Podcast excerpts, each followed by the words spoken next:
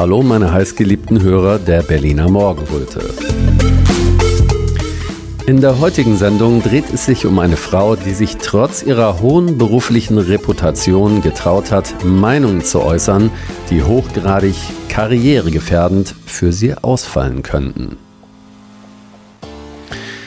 Die Politikwissenschaftlerin und Publizistin Dr. Professor Ulrike Gero. Ich hatte das große Glück, ihr innerhalb eines Monats zweimal begegnen zu dürfen. Einmal in Hamburg zur Veranstaltung Kunst und Wissenschaft Hand in Hand und zwei Wochen später in ihrer Berliner Wohnung. Wir sprachen dort über den Nahostkonflikt.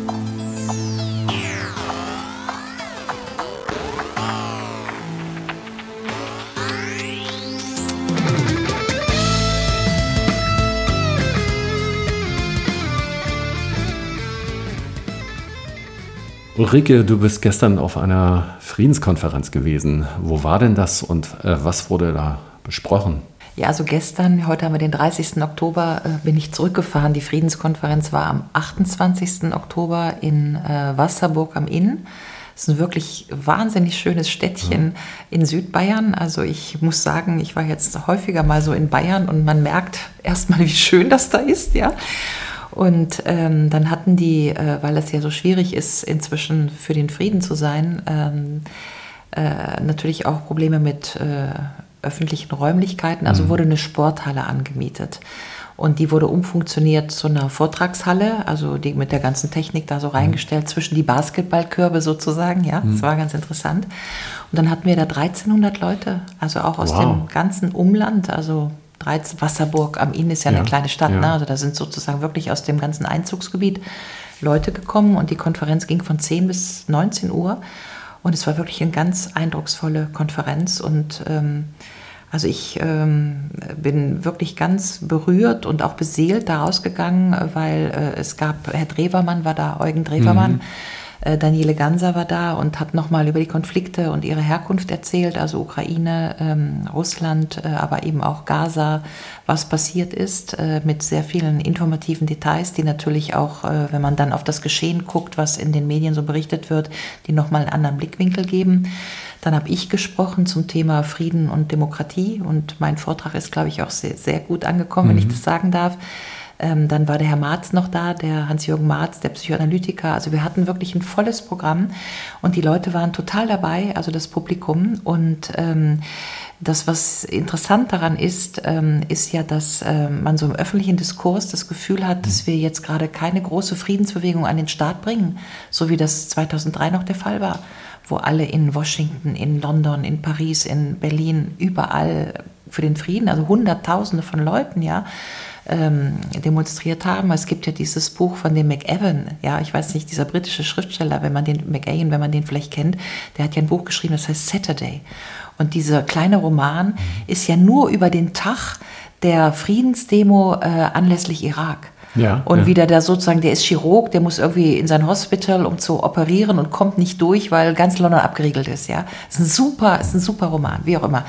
So und heute sieht man das aber, obwohl wir zwei eigentlich heiße Kriege gerade haben. Russland, Ukraine ist ja nicht vorbei, obwohl das jetzt schon wieder aus den Zeitungen verschwunden ist.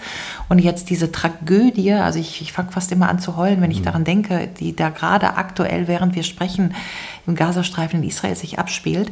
Und ähm, man sollte eigentlich vermuten, dass wir mindestens mal seit einem Jahr Ukraine, Russland hier genau das haben, was wir vor 40 Jahren hatten. Ja, Hofgartenwiese, 40 Jahre Hofgartenwiese, 100.000, mehrere hunderttausend Leute auf dem Hofgarten Pershing SS20. Es war ja genau am 22. Mhm. Oktober 2000, äh, äh, 1983. Ja. Mhm. Und jetzt, 40 Jahre später, hat die Sarah halt eine Konferenz, also eine Friedensdemo an den Start gebracht, letztes Jahr im Februar. Und seither gibt es immer wieder irgendwie so kleinere Demos, aber dieses Gefühl, dass wir wirklich massiv öffentlich als Bürger dieser Bundesrepublik oder auch in Europa zum Ausdruck bringen, dass wir Frieden wollen und nicht noch jetzt vielleicht den dritten Krieg, ja, Ukraine, mhm. Russland, Gaza, Israel, Taiwan, China, was soll denn als nächstes kommen? Und dieses, die, diese Eskalationsgefahr, dass das auch so heiß, wie das gerade ist, ähm, vielleicht sogar eskalieren kann, ja, also tatsächlich auch nuklear eskalieren kann. Davon war ja auch schon bei Russland, Ukraine die Rede. Das verstehe ich eigentlich gar nicht. Also wirklich, ähm, was da passiert ist in unseren Gesellschaften, mhm. dass dieses Friedensthema nicht mehr bewegt. Naja, ähm, die Gesellschaft ist ja auch ziemlich gespalten. Das heißt, die haben ja auch zu all diesen Konflikten verschiedene Standpunkte. Und äh, ich kann mir vorstellen, dass es gut daran liegen könnte. Also die ganzen Vorspaltungen, die es auch, auch gegeben hat jetzt, dann sind vielleicht äh, jetzt einige der Meinung, die Palästinenser sind mehr schuld, die anderen sagen, die Israelis sind mehr schuld. Dann gibt es innerhalb der ehemaligen Corona-Bewegung, gibt es dann ja jetzt auch eine große Spaltung, wo die einen dann auch eben der Meinung sind, die anderen sind der anderen Meinung. Dann ist dann noch die Antifa, die zwar derselben Meinung ist wie einige von den Querdenkern, aber die mit den Querdenkern nichts zu tun haben wollen. Und äh, das kann man noch endlos weiterführen. Also ich denke mal, das hat etwas damit zu tun. Oder was meinst du, gibt es da noch andere Gründe? Also interessant ist, dass zum Beispiel der Klimaprotest äh, mhm. fast wirkungsmächtiger ist äh, äh im, im Protestgeschehen mhm. als äh, das, der Friedensprotest, obwohl die, die mhm. Friedensbedrohung unmittelbarer, viel direkter ist ja, als mhm. äh, das Klima, was ja doch bei allem, was wir da betreiben, ein abstraktes Thema ist äh, und äh, natürlich auch irgendwie mal strittig beleuchtet werden kann, was da wirklich äh, passiert. Bleiben wir dabei bei der Polarisierung, da bin ich dabei. Also, dass wir seit, äh, sagen wir mal, wenn das Corona-Geschehen 2020 angefangen hat, äh, seit immerhin jetzt mal äh, fast vier Jahren, 2021, 22, 23, äh, zunehmend polarisierte Gesellschaften haben. Also wir hatten sie auch schon vorher. Ich möchte schon daran erinnern, äh, bei der Bankenkrise war es noch nicht so heftig, aber da hatten wir auch schon dieses, die einen waren für Europa und die anderen waren für keine Transferunion. Das hat damals nicht so richtig interessiert, weil Bankenkrise ist auch so ein abstraktes Ding gewesen. Äh, aber spätestens mal äh, auch hier Uwe Telkamp und so mit der Flüchtlingskrise und Hans-Georg Maaßen fing es ja an, dass man auch da eben gestritten hat eigentlich schon über diesen Satz, wir schaffen das, schaffen wir das wirklich und der Protest daran, also wer nicht gesagt hat, Refugees Welcome, war schon eigentlich im bösen Lager. Mhm. Wir können da eigentlich auch schon, das ist ja, ja, vor Corona gewesen, können wir schon sagen, dass wir einen Haltungsjournalismus hatten und dass eben äh, auch die Presse äh, äh den Haltungsjournalismus befördert hat. Ja, also Refugees Welcome war sozusagen l'ordre du jour, war sozusagen die, die moralische Angabe, äh, wie man sich zu verhalten hatte und wer das äh, ohne irgendwie migrationsfeindlich oder gar rassistisch zu sein, einfach nur mal in Frage gestellt hat, ja, auf welcher Rechtsgrundlage das passiert, wie die Beschlüsse hergeleitet wurden, äh, wie viel die Kapazität ist, äh, die wurden tatsächlich äh, diffamiert. Das war ja tatsächlich Telkamp, ja, und da fing es schon an. Also ich weiß gar nicht mehr genau, wann das eigentlich war mit Pegida und Lügenpresse, aber so dieses erste große Straße gegen das Parlament oder Straße gegen die veröffentlichte Meinung, das ist vor Corona gewesen. Also das nur mal der Vollständigkeit halber erzählt. Und dann kommt Corona und wir gehen in eine für mich auch ungesehene oder ungeahnte Spaltung über dieses Corona-Thema, über die Maßnahmen. Sind die vernünftig? Muss das sein? Geht es anders? Kann man die vulnerablen Gruppen schützen, ohne die Gesellschaft in Geiselhaft zu nehmen? Diese ganzen Fragen wurden ja praktisch nicht äh, diskutiert. Äh, sofortige Ausgrenzung von kritischen Wissenschaftlern, darunter ja auch ich. Mhm. Ähm, und äh, also ich habe tatsächlich in noch nie dagewesener Form diese massive Spaltung einer Gesellschaft gesehen. Warum? Weil das Corona-Thema natürlich jeden betroffen hat. Ja, also bei der Bankenkrise konnte man sagen, es sind die Banken. Bei der Flüchtlingskrise konnte man sagen, naja, äh, ich wohne in Blankenese, die Flüchtlinge sind äh, irgendwie in Berlin-Marzahn. Ne? Also es ist ja auch an den gesellschaftlichen Gruppen, wer hat das gemerkt, äh, die vollen Turnhallen, wer hat die nicht gemerkt und so weiter. Das heißt, da konnte man sich auch noch, auch mit gutem Gewissen so ein bisschen drumrum äh, äh schleichen, wenn man sozusagen das Flüchtlingsheim nicht vor der Tür hatte, sage ich mal so. Ähm, insofern hat es die Gesellschaft auch schon gespalten, auch die Moral hat gespalten, aber noch nicht so massiv. Und bei Corona ist es durchgebrochen, meines Erachtens, weil niemand konnte dem, den Corona-Maßnahmen entkommen. Ja, PCA-Test zu Hause bleiben, äh, online alles machen, war einfach äh, verpflichtend. Ähm, alles war zu. Das heißt, jeder war betroffen. Zum ersten Mal war in der Gesellschaft wirklich jeder Bürger persönlich irgendwie betroffen. Das ist, glaube ich, ein Alleinstellungsmerkmal. Und die Tatsache, dass man dann an so einer massiven Krise, äh, in der tatsächlich jeder persönlich betroffen war, ähm, da äh, einen moralischen äh, Impetus festgemacht hat. Also da müssen jetzt alle dafür sein, weil das ist jetzt diese Pandemie und wer was sagt, ist ein Querdenker. Das wäre eine produzierte Spaltung, die in meinen Augen leider gelungen ist.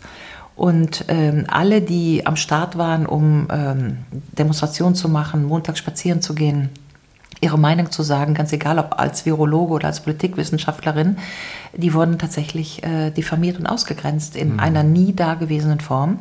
Und dieses Muster, um jetzt mal weiterzugehen zu Ukraine und äh, Israel, äh, hat die Gesellschaft übernommen. Also es ist wie so eine Erziehungsmaßnahme, dass wir gelernt haben vor drei, vier Jahren, jetzt gibt es ein Lager der Guten und ein Lager der Bösen und es ist besser mal bei den Guten zu sein, weil sonst passiert was, man wird gedisst, man verliert seine Stelle, man verliert seine Existenz oder wie Michael Ballweg, man kommt sogar ins Gefängnis. Ähm, und ähm, natürlich hat der Konformitätsdruck gewirkt. Die meisten Leute haben schon Angst, ihr Geld zu verlieren, ihr Gehalt, ihre Stelle. Die meisten haben auch Angst, in der eigenen Familie oder im Bekanntenkreis äh, gedisst zu werden oder auf Facebook geschmäht zu werden. Das heißt, diese, sagen wir mal, öffentlichen Erziehungsmaßnahmen, um es mal so zu benennen, der Konformitätsdruck hat gewirkt. Wir sind also dann sozusagen von diesem Corona-Geschehen mit der Seite des Guten, das ganz klar war, für die Maßnahmen, für die Masken, für den PCR-Test, für die Impfung zu sein, sind wir in den ukrainisch-russischen Konflikt, wo auch von Anfang an klar war, wir stehen auf der Seite des ukrainischen Volkes, wir verurteilen den, russisch, äh, den völkerrechtswidrigen russischen Angriffskrieg, um das deutlich zu sagen, ja, das tun wir. Ich verurteile diesen Krieg auch, ja, diesen Angriff. Ähm, trotzdem äh, war es eben auch bei diesem Krieg praktisch nicht mehr möglich, sich auf die Seite des Friedens zu stellen und zu sagen, ähm, wer auch immer angefangen hat, wie auch immer die Nötigung war, was auch immer der Kontext war, wie man die Motive dieses Krieges herleiten kann, wie man die Akteure, Interessen, geostrategischen Interessen auch bewertet. Es geht jetzt auf jeden Fall um Frieden, und zwar Frieden in Europa. Es ist ja ein Konflikt auch noch mhm. mitten auf dem europäischen Territorium gewesen. Mich hat das fassungslos gemacht, dass wir diese Erzählung, Europa ist nie wieder Krieg, ähm, sozusagen äh, komplett über den Haufen geworfen haben, in dem nur noch der gut war, der sich sozusagen äh, also parteiisch auf die Seite der Ukraine gestellt hat.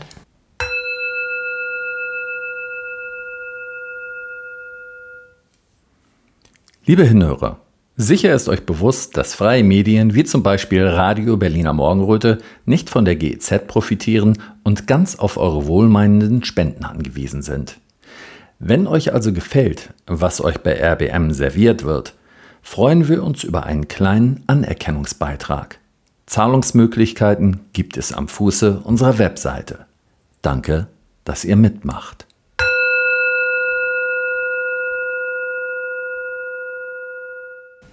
Diese Kriege, die im Außen stattfinden, also außerhalb von äh, unserem Land in der Ukraine und in Israel, ähm, die finden hier ja nur ohne Waffen innerhalb unserer Gesellschaft statt, würde ich mal sagen jetzt. In, in ein, also es überträgt sich. Deswegen würde ich sagen, haben wir hier nicht vielleicht noch bessere Chancen, die Sachen zu klären? Wir haben hier Palästinenser zum Beispiel, wir haben hier Juden. Könnten wir da nicht vermittelnd wirken? Ja, genau. Also ich glaube, die Beobachtung, dass wir ähm, die Spaltungen einerseits ähm, hier in Deutschland, aber natürlich auch in Europa in der Gesellschaft reproduzieren, weil wir eben inzwischen tatsächlich migrantische ja. Communities haben und äh, alles, ja, also Juden, Muslime, ähm, äh, sozusagen religiös, national sehr vielfältig geworden sind. Äh, das lässt sich hier schon abbilden. Ich komme sofort darauf zurück. Mhm. Der, äh, der, Punkt ist nur, um von der Ukraine nochmal zu Israel-Gaza zu gehen ähm, oder Palästina wir haben das wieder abgebildet. Ja? Also in dem Moment, wo dann diese äh, wirklich abscheulichen Terroranschläge, also ich verurteile das auch ausdrücklich, 7. Oktober, der Hamas ähm, sich produziert haben und dann eben die israelische Gegenoffensive jetzt ähm, de facto begonnen hat, ähm, haben wir tatsächlich auch wieder versucht, ähm, eindeutig die Moral zu platzieren. Ja, also man musste, äh, und zwar in diesem Fall auch sehr vehement, Solidarität mit Israel natürlich, Selbstverteidigungsrecht Israels natürlich. Trotzdem wurde im Prinzip die Moral ganz klar auf eine Seite getan. Und äh, diese Seite ist die israelische Seite. Und äh, in dem Moment ja. ist das auch wieder nicht gelungen, dass man einfach nur sagen konnte, wir sind für die Menschenrechte. Also die Tatsache, dass man mal Opfer war, heißt nicht, dass man schlechter sein darf. Das heißt, es müssen die Menschenrechte einfach gelten. Das ist ja genau das, worüber jetzt gerade heute, während wir sprechen, am 30. Oktober diskutiert wird. Wir haben jetzt diese UN-Resolution, die ähm, äh, die humanitäre Hilfe für die Hamas im Grunde möglich machen wollte. Also auch, dass es einfach Lieferungen gibt von Nahrung und so weiter. Man muss ja sehen, es sind täglich 400 Lastwagen nach Gaza gekommen, auf den Gazastreifen. Und es sind jetzt, seit diesem 7. Oktober, sind 133 Lastwagen gekommen und zwar in zehn Tagen. Ja, da kann man sich ungefähr mal vorstellen, was im Gazastreifen alles fehlt. Und es ist natürlich die Aufgabe der UNO sicherzustellen, dass wir keine humanitären Menschenrechtsverletzungen haben. Also es gilt ja sozusagen auch im Kriegfall gilt ja das Völkerrecht. Darum geht es jetzt. Und jetzt hat sich ja Deutschland, wie alle mitbekommen haben, bei dieser Resolution enthalten. Warum? Weil das Selbstverteidigungsrecht Israels nicht ausdrücklich drin stand und der Terroranschlag der Hamas nicht ausdrücklich erwähnt wurde. Das heißt, aus deutschen Augen war ähm, dieser Text zu äh, sozusagen zu neutral irgendwo. Ja, ja, ging nicht weit genug. Ging nicht weit mhm. genug und deswegen hat man sich enthalten. Man hat auch nicht dagegen gestimmt, man hat sich enthalten, was jetzt auch wieder kritisiert wird als so eine Wischi-Waschi, was denn nun Position. Ähm, also das ist schon ähm, äh, alles sehr ungemütlich. Warum? Weil wir da jetzt zum, ich sag mal, fast x-ten Male, also Flüchtlinge und dann Corona und dann Ukraine und dann Israel, meinetwegen noch Klima, merken, dass diese Gesellschaft, diese Regierung, ähm, ein gut-böses Schema hat und dass über eigentlich alle politischen Krisen, Konflikte und Kriege dieses gut-böse Schema der Gesellschaft überzogen wird und dass der neutrale Standpunkt nicht mehr möglich ist. Auch der balancierende Standpunkt, der friedliche Standpunkt, der versöhnende, der entpolarisierende, dass man nämlich sagt, Israel und Palästina leid auf beiden Seiten, deswegen Waffenstillstand. Ja? Äh, um das nochmal zu sagen, dass die EU sich in ihrer Erklärung noch nicht mal auf den Begriff Waffenstillstand einigen konnte, wo die EU doch die Erzählung ist, nie wieder Krieg seit 70 Jahren. Und selbst da konnte die EU nicht sagen, wir sind als Europäische Union für den Waffenstillstand, Ceasefire, während sogar noch die Juden in New York, ich weiß nicht, wer diese Bilder gesehen hat, es hatten ja äh, hunderte von Juden in New York in Central Station demonstriert und den ganzen Bahnhof lahmgelegt. Ja, das heißt, Juden in New York demonstrieren mit einem T-Shirt Ceasefire, Waffenstillstand, während die EU rumdruckst und den Begriff Waffenstillstand nicht über die Lippen bekommt und in Deutschland genau die gleichen Debatten stattfinden. Äh, Waffenstillstand würde eigentlich schon der Hamas sozusagen das Wort reden. Ja. Ich habe den Eindruck, äh, von der Straße will ich jetzt auch mal so sagen, auch von Gesprächen mit vielen Menschen, dass die Regierung sich diesmal an diesem Thema ganz schön die Nase einrennt. Also ähm, die Rückendeckung von der Bevölkerung ist nicht annähernd mehr so stark, wie das zu Corona-Zeiten am Anfang gewesen ist. Da gehen hier auch sehr viele Leute auf der Straße. Und die Grundrechtseinschränkungen, mit denen die Regierung auch gleich reflexartig reagiert hat, also verbotene Demos, ähm, irgendwelche verbotenen Zeichen, die man nicht mit sich rumtragen darf, Anweisungen an Schulen, wie sie das Thema zu vermitteln haben, Kinder, die melden müssen oder Lehrer, die melden müssen, wenn Kinder etwas pro Palästinensisch Anschwärzgesetze, jetzt die neuen Anschwärz, ja, ja. die sogenannten Anschwärzgesetze genau. also das, von Nancy Faeser, ja. Das ja. ist ja fast reflexartig. Also mhm. ist äh, bei äh, Corona ist die Tür schön weit geöffnet worden und dann wie selbstverständlich weitergemacht worden. Und jetzt gibt es hier Palästinenser, äh, die wachen plötzlich in einem ganz anderen Land auf. Also ich habe auch vor kurzem mit einem gesprochen, der hatte vor ein paar Wochen noch ganz, ganz viel von Deutschland gehalten also der war von Corona jetzt nicht so irritiert, aber er war äh, geschockt von dem Verhalten der Regierung und er hat gesagt, das lassen wir nicht mit uns machen. Und äh, die haben ja eine große Community und viel Unterstützung. Ne? Und dann mhm. auch noch Unterstützung von anderen Linken und wie gesagt, es wird ja alles ganz neu gemischt, die Verbündeten, die Abneigungen hier. Ja, auch von Konservativen, ja. Also ja. links-rechts ist ja sowieso ein Schema von gestern, ja, aber bleiben ja. wir dabei. Wir haben jetzt sozusagen zwei Themen oder Fragen auf dem Tisch. Mhm. Ich gehe nochmal zu deiner Aufzählung zurück. Diese sozusagen die, die, die übergriffige Gesetz, Gesetzlichkeit, die wir jetzt inzwischen haben, ja, also tatsächlich Anschwärzgesetze von äh, äh, von Nancy Faeser, die auf den Weg gebracht werden. Also dass ein Vermieter, wenn der Mieter sich nicht impfen lassen will, der Vermieter dann den Mieter ansprechen kann, er möge sich doch jetzt bitte äh, mal staatskonform verhalten oder solche mhm. Sachen. Oder die Veränderung äh, auch im Bereich, äh, wer dem Verfassungsschutz sozusagen überwacht werden soll. Delegitimierung des Staates ist ja sozusagen äh, das, das Stichwort. Das heißt, dass jeder, der legitime Kritik an der Regierung äußert, im Grunde ein Staatsfeind ist. Das ist ja die Vermengung. Ja, die Regierung ist jetzt jetzt der Staat. Und wer sich kritisch äußert, ist nicht etwa gegen die Regierung und für eine andere Politik, was die Essenz des demokratischen Geschehens ist, sondern der ist dann gleich gegen den Staat. Das ist wirklich absurd. Also wir sind da seit Corona tief gefallen und ich kann nur hoffen, dass äh, also kompetente Leute wie zum Beispiel auch der ehemalige Verfassungsrichter äh, Dr. Jürgen Papier äh, oder Jessica Hamed, die sehr engagierte Rechtsanwältin, ganz, ganz viele Leute, die jetzt auch Juristen am Start sind, um diese ganzen Gesetzesinitiativen noch einzufangen, weil wenn das erst einmal Gesetz ist, dann ist ja sozusagen Tür und Tor geöffnet, damit jeder, der irgendeine kritische Person hat, sofort unter irgendwelche Überwachungsgesetze fällt. Und da sind wir vier Jahre nach Corona wirklich weit fortgeschritten. Also es gab doch vor zwei Jahren, 22, war doch im Sommer jemand, der für den Frieden geredet hat, auf irgendeiner Demo in Berlin äh, zu Russland, Ukraine. Der, der, der ist in, in Haft gekommen. Ja, den haben sie dann natürlich rausgelassen, weil sie gegen ihn nichts vorbringen konnten, äh, irgendwelche Formalkriterien gemacht. Ja, aber der ist auch nicht rehabilitiert worden. Das heißt, man kann schon sozusagen für die Äußerung des Friedens, äh, wenn man das irgendwie ein bisschen komisch formuliert, sitzt man schon im Bau. Also ja. das geht nicht so. Und äh, deswegen nochmal, wie gefährlich das ist, wenn wir, also wir müssen ja auch mal verstehen, dass wir uns de facto von unserem eigenen Grundrechtekanon äh, entfernen, weil wir haben ja auch die Genfer Konvention unterschrieben als Bundesrepublik.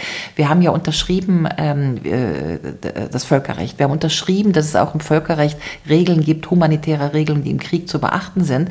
Wir können das ja jetzt nicht einfach über den Haufen wischen, aber das ist genau das, was wir tun.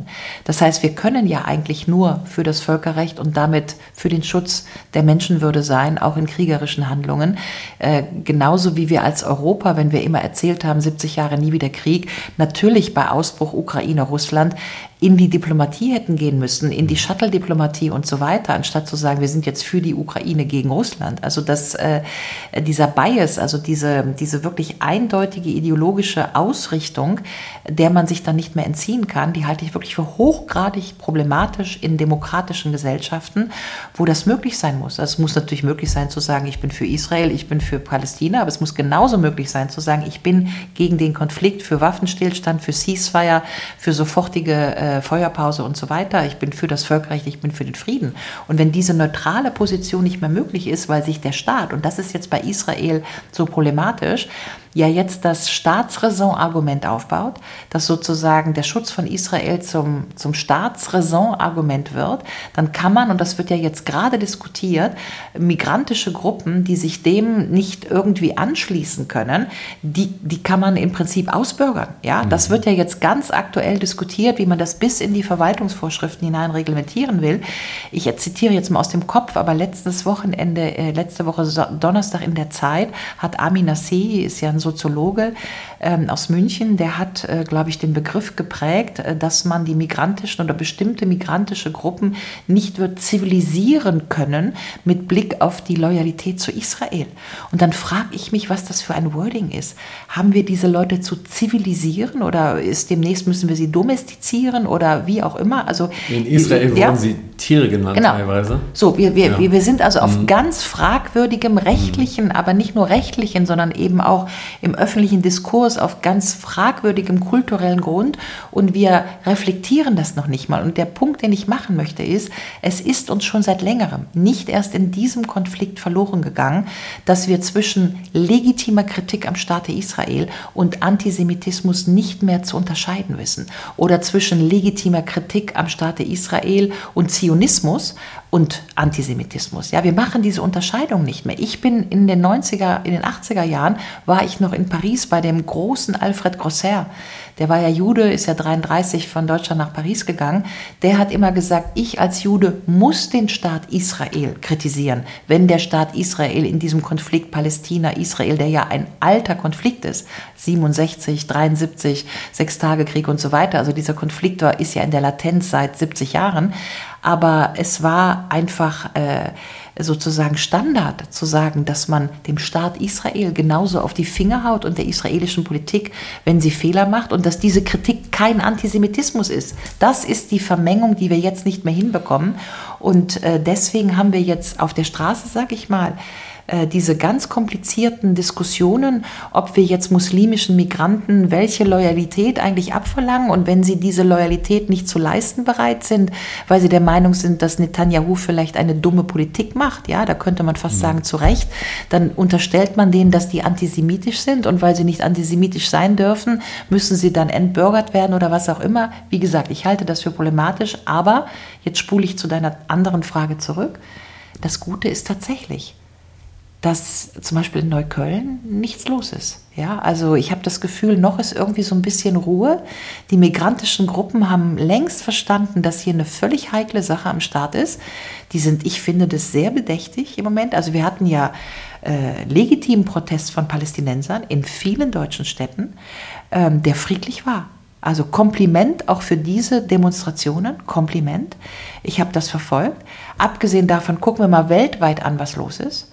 Also Indonesien, ähm, was im Nahen Osten berichtet wird, welche Bilder auf Al Jazeera sind, welche, also sozusagen, wo die weltweite Solidarität ist, da ist es, glaube ich, ähm, um es höflich zu formulieren, nicht übersteigert zu sagen, dass global besehen die Solidarität mit den Palästinensern ist. Das kann man, glaube ich, so formulieren.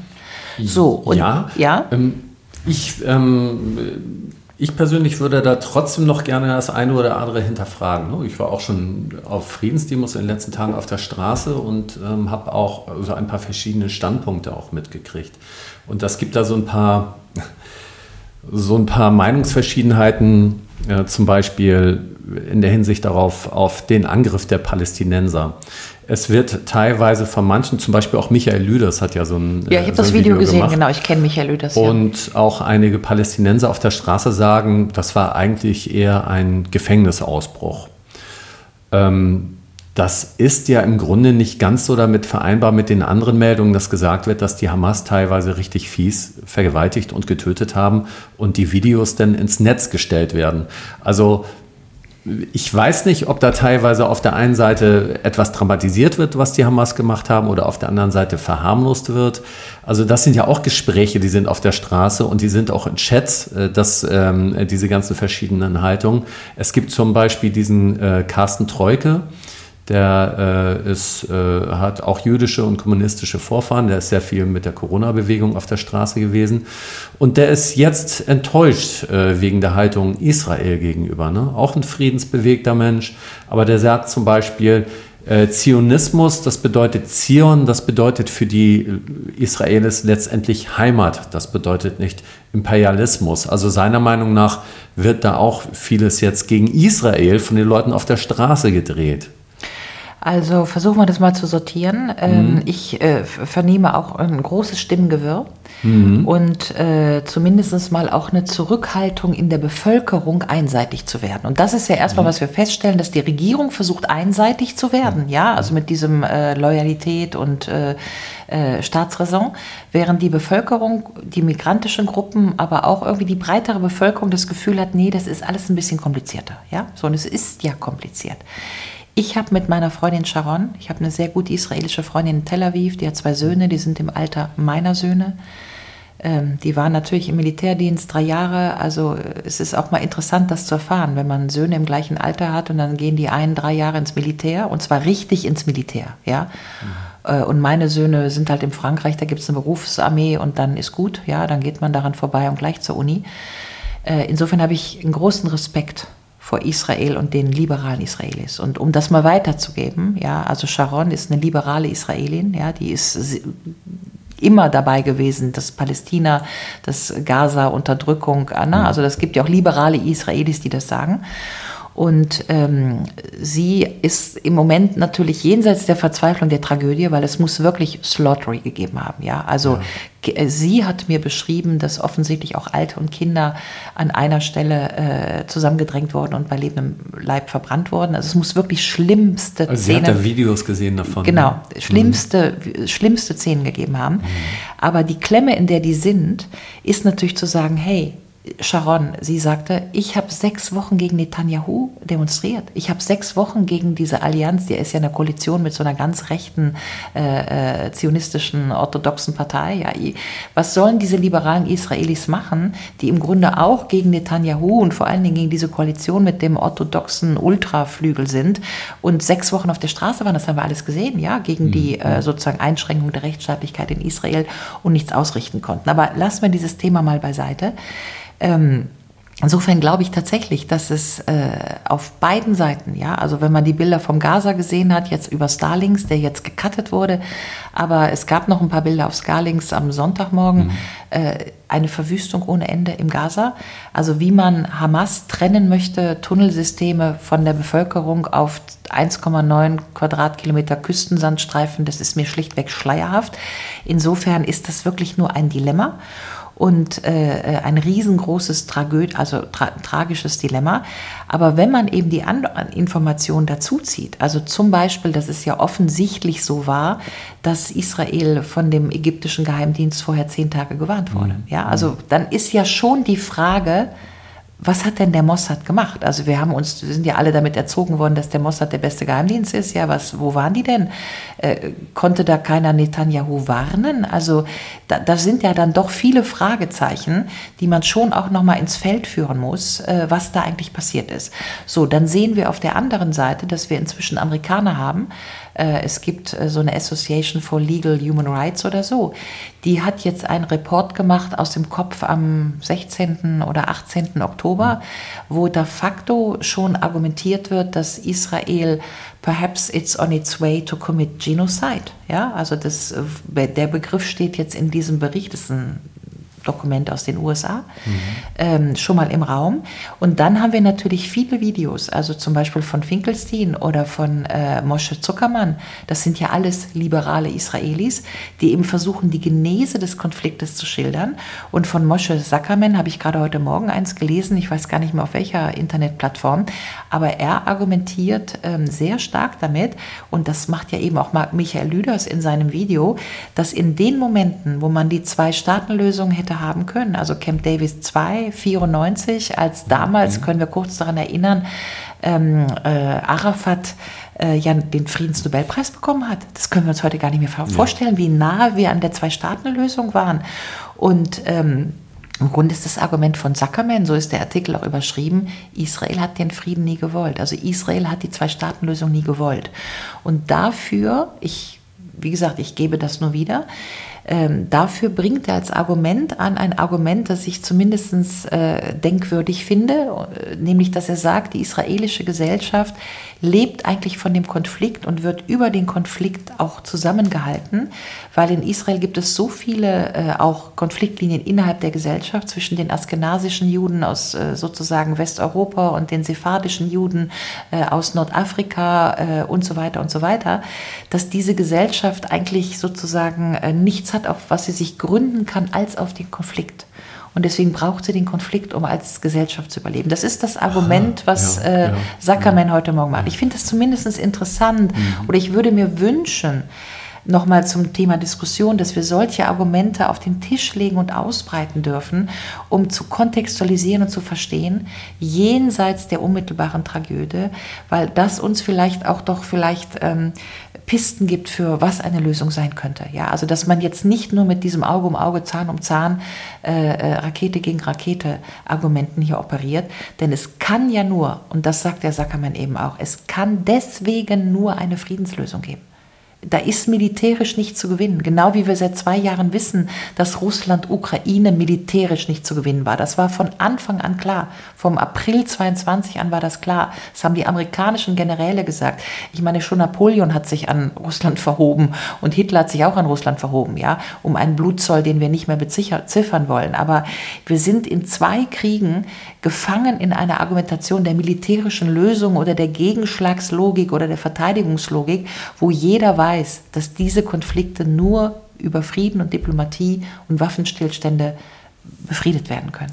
Wenn man jetzt nur mal nach Deutschland zurückgeht, also nach dem Motto, was können wir machen? Nehmen wir mal an, wir würden die Regierung unter Druck setzen von der Straße, dass die anders handeln würden. Ähm, Kannst du dir vorstellen, dass irgendjemand aus der Regierung oder überhaupt irgendjemand von den populären Politikern dazu in der Lage ist, jetzt ähm, eine gute Arbeit zu machen? Weil ich will mal ganz offen sagen, mein Eindruck ist, dass wir wirklich ähm, keine bösartige, intrigante, hinterhältige Regierung haben, sondern dass die komplett unfähig sind, alle. Also mit diesen Handlungen, diesen spontanen aus den Bauchhandlungen, die ja machen, sich an irgendeine Seite schlagen und ähm, das ist ja, das sieht ja total dilettantisch aus. Das heißt, ich könnte jetzt von diesen Leuten nicht erwarten, dass die irgendwas machen, was von unserer Seite noch zur Konfliktlösung beitragen könnte. Siehst du irgendwelche Politiker in Deutschland da? Nee, also heute Morgen war Jürgen Trittin im Deutschlandfunk und hat natürlich mhm. diese UN-Resolution, diese Enthaltung legitimiert. Mhm. Ja, äh, Anna, Annalena Baerbock de facto schön geredet, ja, in dieser mhm.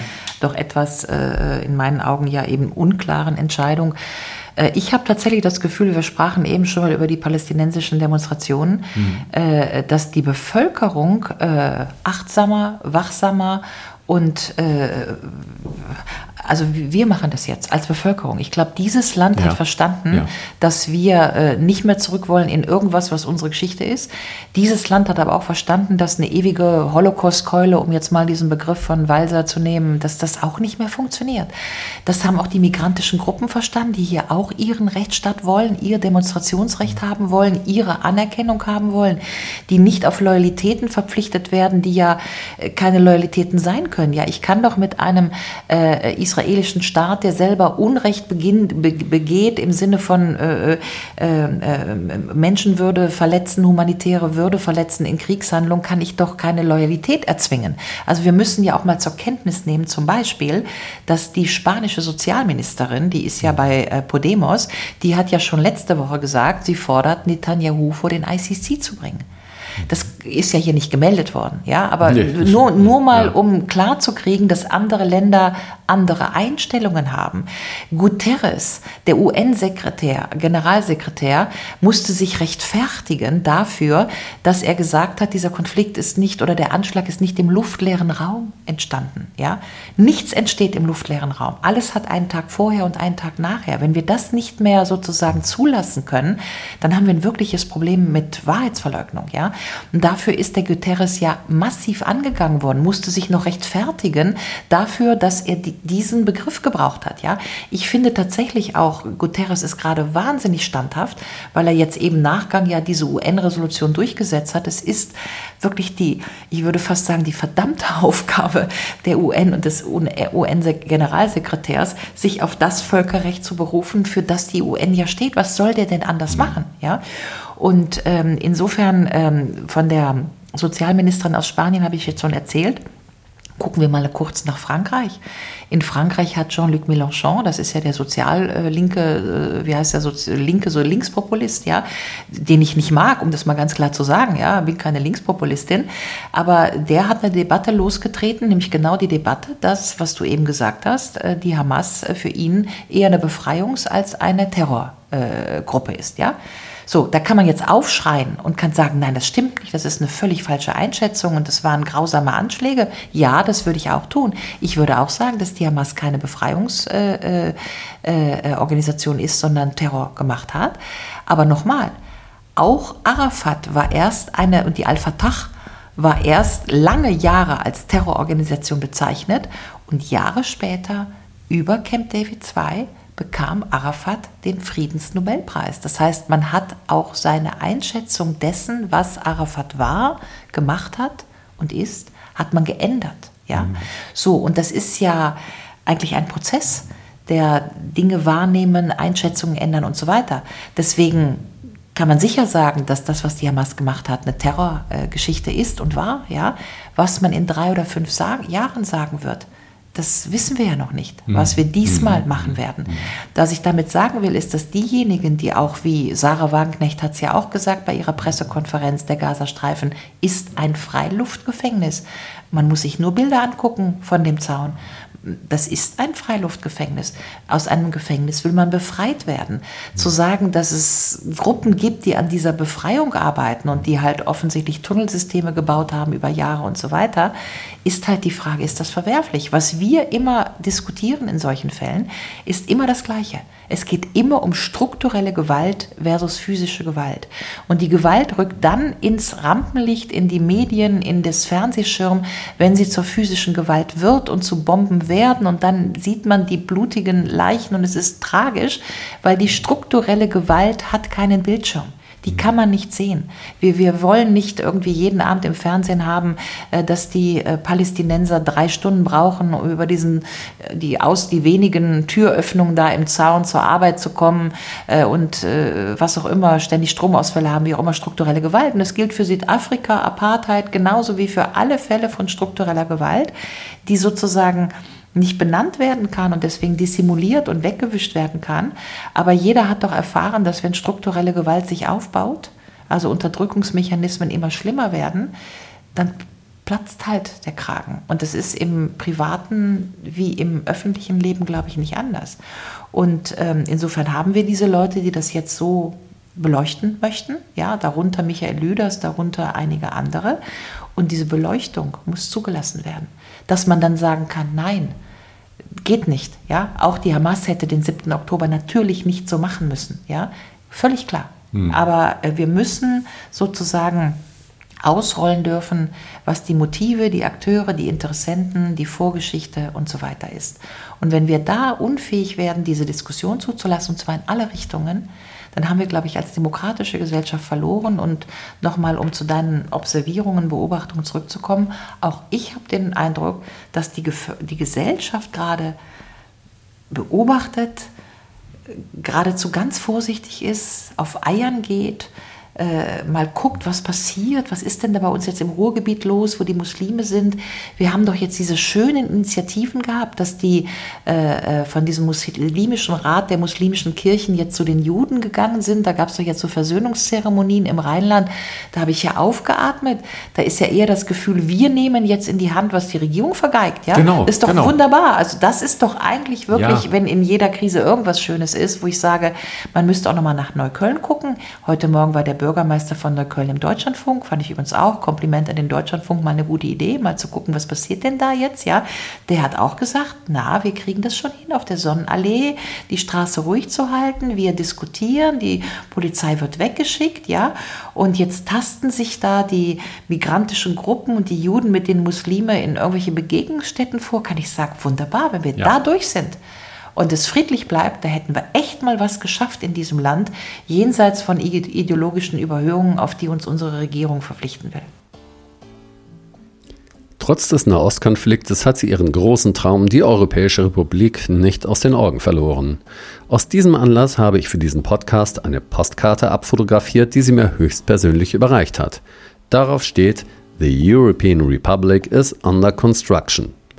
Zwei Wochen vor unserem Interview am 13. Oktober sprach ich schon mal mit ihr im Rahmen der Veranstaltung Kunst und Wissenschaft Hand in Hand in Hamburg. Da ging es um eine digital-neurologische Steuerung der Gesellschaft, aber auch um eine Bevölkerung, die immer weniger bereit ist, alles ungeprüft zu fressen, was ihnen von Regierung und Hofberichterstattern serviert wird. Und wir sprachen über Musik. Ulrike, ich habe festgestellt, dass ihr heute alle auf der Bühne sehr entspannt gewesen seid. Ist das schon etwas familiär geworden, diese Veranstaltung für euch? Ja? Also Sie haben in der Tat, und ich sage mal leider, ähm, den Charakter eines Familientreffens, weil es sind natürlich Leute, die sich innerhalb von drei Jahren Corona-Maßnahmenkritik gefunden haben als kritische Stimmen. Man hat sich untereinander kennengelernt und inzwischen ist man sich natürlich auch fünf, sechs Mal begegnet. Ähm, das leider deswegen, weil eigentlich müssten wir ja zur Gesamtgesellschaft sprechen, ja. Und das hat natürlich, haben solche Veranstaltungen immer so ein bisschen was von Blase in Anführungsstrichen oder eben von, von der Community, die so ein bisschen verschworen ist, ja. Ähm, in, insofern ist das wahnsinnig schön. Also wir brauchen das, weil wir uns da natürlich gegenseitig stabilisieren, solidarisieren und eben auch nochmal neueste Erkenntnisse austauschen. Mhm. Aber es wäre eigentlich wünschenswert, dass wir natürlich aus diesen Foren so ein bisschen in die Öffnung kommen. Das ist auch das Ziel. Ach, tatsächlich, ja. Ähm, also ich hatte vor kurzem mal weiter von Rossum, Rossum mhm. interviewt und der hat ja mir gesagt, das ist komplett aussichtslos, also rein sinngemäß Ähm, wir müssen uns erstmal damit anfreunden, dass wir versuchen, miteinander so klarzukommen, aber dass da irgendwann der Mainstream sich für uns öffnet oder wir mit dem Mainstream äh, zusammenkommen könnten, hat er nicht als realistisch betrachtet. Du siehst das anders, ja? Ja, das würde ich, ich kenne Walter von Rossum, äh, ich ähm, äh, würde das anders sehen. Mhm. Also allein jetzt zum Beispiel das letzte Urteil gegen Ballweg, ja, das mhm. nicht ins Hauptverfahren kommt, mhm. zeigt ja, dass die Gerichte sich so ein bisschen einpendeln. Äh, ich kann auch vernehmen, zum Beispiel in Amerika, Supreme Court, RNDA-Impfstoffe sind keine Impfstoffe. Äh, wir haben in Australien, in Slowenien schon Länder, die äh, Amnestien ausgesprochen haben. Mhm. Das heißt, wir haben auch in, in, in anderen Ländern eigentlich auch Bewegungen, auch in der Schweiz. Also es wird ja auch in der juristischen Front weiter gekämpft. Und ich habe tatsächlich das Gefühl, dass es sich versendet. Also was ich sagen will, ist, man müsste sich ja jetzt eine Auffrischungsimpfung holen. Das funktioniert ja nicht. Man sieht auch, dass die Politik verhalten geworden ist, nochmal eine Maskenpflicht ähm, äh, zu ordonieren, obwohl wir ja jetzt doch eigentlich auch schon wieder ein bisschen Corona in der Gesellschaft haben. Mhm. Das heißt, die haben, glaube ich, verstanden, dass es so nicht geht. Das heißt, wir haben, glaube ich, so eine Gesamtgesellschaft, die ist so ein bisschen in der Lethargie. In der Lethargie, die mhm. trauen sich noch nicht so richtig, aber verstanden haben sie es, glaube ich, schon. Das macht mir eigentlich Hoffnung, dass wenn man an dieser Front ein bisschen weiterarbeitet, dass, dass wir die Mauer einfach weiter öffnen. Ja? Also zum mhm. Beispiel, um ein Beispiel zu nennen, die R21-Initiative, Republik 21, die die Christina Schröder von der CDU organisiert hat, letztens in Frankfurt. Da war ja auch der ehemalige Bundesverfassungsgerichtspräsident ja, Jürgen ja, Papier. Ja. Der hat ja auch eine sehr kritische Rede gemacht gegenüber dem Verhalten äh, des Bundesverfassungsgerichtes. Da war auch Nieder Rümelin und solche Leute. Und das heißt, wir sind ja eigentlich auch schon dabei, kritische Diskussionen in die Mitte der Gesellschaft mhm. zu bekommen. Ich werte das eigentlich als positives Zeichen. Ja, sag mal, ähm, zurzeit ist das so in diesen Kreisen innerhalb der Blase kaum war das mit Corona vorbei und das mit dem Krieg ist jetzt im Moment nicht mehr so das große Thema, jedenfalls nicht der Ukraine-Krieg. Auf jeden Fall, vielen geht das so, die sagen so, was kommt als nächstes? Wir müssen vorsichtig sein. Kommt jetzt äh, die Ein Einschränkung durch Klima ähm, oder durch die neue WHO-Geschichte da? Also alle sind so in Achtung, was passiert jetzt? Was würdest du denen sagen? Also ich würde sagen, dass es sich inzwischen auch herumgesprochen hat, dass wir seit mindestens mal vier, fünf Jahren über Krisendiskurse reagiert, regiert werden und dass die immer als alternativlos hingesetzt werden. Das ist jetzt die Katastrophe und wenn wir nicht sofort mhm. das machen, dann und so weiter. Ich glaube, das äh, ist so ein bisschen wie bei Peter und der Wolf. Ja? Also wenn man das zu oft macht, dann versendet sich das und mhm. die Leute haben die Apokalypse satt und äh, alle haben verstanden, dass die letzte Katastrophe und die vorletzte ausgeblieben sind. Und ich glaube, auch da äh, bröckelt die Erzählung. Ja? Also natürlich muss man wachsam bleiben. Ich negiere nicht, dass wir jetzt tatsächlich zwei akute Kriege haben. Die sind ja nicht beendet. Also mhm. Ukraine, Russland, tobt weiter und äh, Israel ist jetzt dazugekommen, Israel-Palästina. Das sind natürlich auch immer Eskalationsrisiken. Also wir hatten ja noch vor wenigen Wochen auch immer wieder diskutiert über nukleare es Eskalation. Ich will das überhaupt nicht kleinreden. Ich bin auch dabei, dass wir sozusagen unterschwellig Agenten vorangetrieben werden, wie zum Beispiel die WHO-Agenda oder eben eine ganz harte Digitalisierungsagenda, äh, die dann sozusagen, weil alle ein bisschen in der panischen Angst sind, wo die Leute dann nicht so hingucken, das will ich nicht negieren, aber auf der Ebene der Erzählung sind ja zum Beispiel auch die beiden Wahlergebnisse von Bayern und von Hessen sehr interessant. Also wir haben die Ampel auf im Grunde unter einem Drittel der Ergebnisse. Das heißt, ähm, auch wenn viele Leute nicht sprechen oder nicht öffentlich sprechen oder vielleicht noch eingeschüchtert sind oder erst auch nochmal abwarten, was bewegt sich jetzt, glaube ich, dass dieser Topos der Krisenerzählung, das ist die Krise, die Regierung sagt euch, das ist das Risiko, alternativlos muss das gemacht werden. Das funktioniert, glaube ich, nicht mehr. Das ist jetzt zum dritten, vierten Mal so gelaufen und das fünfte Mal ist Peter und der Wolf. Aha, Peter und der Wolf. Ja, normalerweise würde ich jetzt denken, eigentlich ähm, müssen die doch viel geschickter vorangehen. Also nachdem, wie du das beschreibst, dass jetzt dieses Peter und der Wolf-Prinzip kommt, wenn man jetzt fantasieren würde, da sind Leute in Anführungsstrichen im Hintergrund, du weißt ja, wie so geredet wird, ähm, dann würde ich jetzt sagen, dann haben die irgendwas ungeschickt gemacht, diese, mh, hm, sagen wir, psychologischen Manipulierer wenn es die denn so gibt, wie man sich das vorstellt.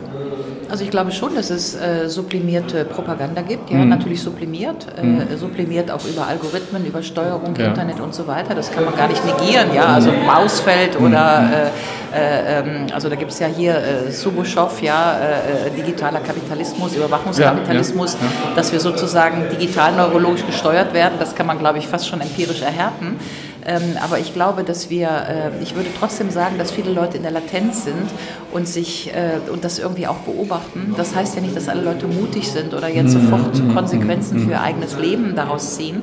Aber in dem Moment, wo wir auch eine soziale Krise haben, wo wir auch äh, also ganz reale Lebenskrisen haben, Heizungsgesetze und so weiter, wird das Ressentiment der Bevölkerung groß. Wir haben ein ganz enormes Institutionen, äh, Schwinden von Institutionenvertrauen, Vertrauen in die Regierungspolitik und eine Regierung, der nicht mehr vertraut wird, äh, ist natürlich auch eine handlungsunfähige Regierung. Und ich glaube, dass deswegen diese diese sozusagen monolithische Krisenerzählung. Mhm. Ich würde glauben wollen, dass das so nicht mehr funktioniert oder nicht mehr lange funktioniert, weil ja, und das muss man ja auch mal positiv sagen, äh, die alternativen Medien äh, ihre Arbeit gemacht haben. Also wir haben ja die Zivilgesellschaft, wir haben ja. die ganzen Gruppen gegründet, wir haben Ärzte für Aufstehen, mhm. Äh, Studenten stehen auf und so weiter. Das heißt, diese Stimmen kommen ja irgendwo an und selbst wenn das äh, im Moment noch so versickert irgendwo mhm. und noch nicht irgendeine Saat trägt, würde ich schon noch mal auf die Wahlergebnisse verweisen. Bin ich gespannt, was nächstes Jahr passiert bei der Europawahl, bei den amerikanischen Wahlen und dann danach in der Bundestagswahl. Und äh, das hat ja immer zeitversetzt, solche Folgen. Aber ich glaube in der Tat, wir müssen noch ein bisschen durchhalten. Ja, das ist jetzt noch nicht irgendwie vorbei. Aber ich habe eher den Eindruck, dass wir gerade in dem Moment sind, wo das an so einen Punkt kommt, wo die Leute sagen, jetzt reicht's. Ja, ja. Dann noch eine letzte Frage. Ähm, ich habe den Eindruck, du bist sehr musikalisch heute Abend. Also man beobachtet bei dir immer, wie du anfängst zu strahlen, wenn da ja, halt Musik gemacht wird auf der Bühne. Und besonders beim letzten Mal, wo alle mitgesummt haben, Ehrlich gesagt habe ich den Eindruck, du bist regelrecht geschmolzen. War der Eindruck richtig? Ja, ich glaube, das ist richtig. Also ich singe gerne, vielleicht nicht immer ganz richtig, aber ähm, sehr gerne. Ja. Und äh, ich zitiere immer gerne Hector Berlioz. Ja, ich weiß ja. nicht, ähm, ob ähm, sich die Liebe durch die Musik ausdrückt oder die Musik durch die Liebe. Für mich ja. ist beides das Gleiche. Und ich finde, das ist es ja Berührung. Ja, also wenn alle Leute den gleichen Ton treffen, mhm. dann passiert ja was. Und deswegen ist ja gemeinsames Singen so ganz wichtig. Und deswegen war es ja eines der kolossalen Tragödien der Menschheit, dass uns das Singen im Chor genommen wurde, auch wegen dieser Krise, überhaupt die Musik, ja, also die Berührung ja. über mhm. den gleichen Ton. Und ähm, ja, also ich singe für mein Leben gerne und ähm, hoffe, dass ich das noch lange tue. Auch wenn ich meistens vom Spiel zu Hause singe. okay, alles klar. Vielleicht kommt ja der Augenblick, wo wir dich auch mal auf der Bühne singen hören. Also ich darf. Wäre das realistisch? Äh, auf der Bühne weiß ich nicht, ob ich singen würde, aber ich habe tatsächlich gerade ein Lied eingespielt und mehr sage ich jetzt nicht. Das wird sich ja dann wahrscheinlich auch versenden. Und dann mal sehen, ob meine äh, sozusagen äh, Karriere als Popsängerin auch noch irgendwie funktioniert. Ja, super. Also ich melde mich. Äh, ich habe ja vorhin die Telefonnummer von dir gekriegt für ein äh, etwas längeres Interview. Und äh, dann werde ich dich gleich darauf ansprechen, ob du vielleicht schon mal ein paar Zeilen singen kannst dabei. Ja, ich sage nur so viel, es geht um Europa, ist ja mein Leib- und Magenthema. Ja, ja, und ich finde auch, Europa muss besungen werden, weil wenn wir es verlieren werden, haben wir auch nochmal viel verloren und werden es dann danach auch wieder bereuen. Ja, du Europaschwärmerin, genau. Nein, nicht Schwärmerin. Ich möchte nur ein funktionierendes Europa, ja. damit wir unsere ja. Interessen auf diesem Kontinent gut verteidigen, und zwar für ja. die Bürgerinnen und Bürger. Und das tun wir gerade nicht. Und deswegen möchte ich Europa auch nochmal besingen. Danke dafür. Gerne.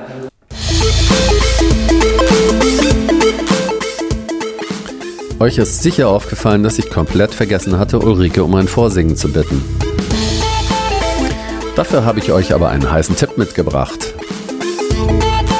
Am 2. November 2023 erscheint als 24. Episode ihres European Citizens Radio ein Podcast mit Daniel Ganser. Thema US-Hegemonie. Gibt es einen Weg heraus aus Europa?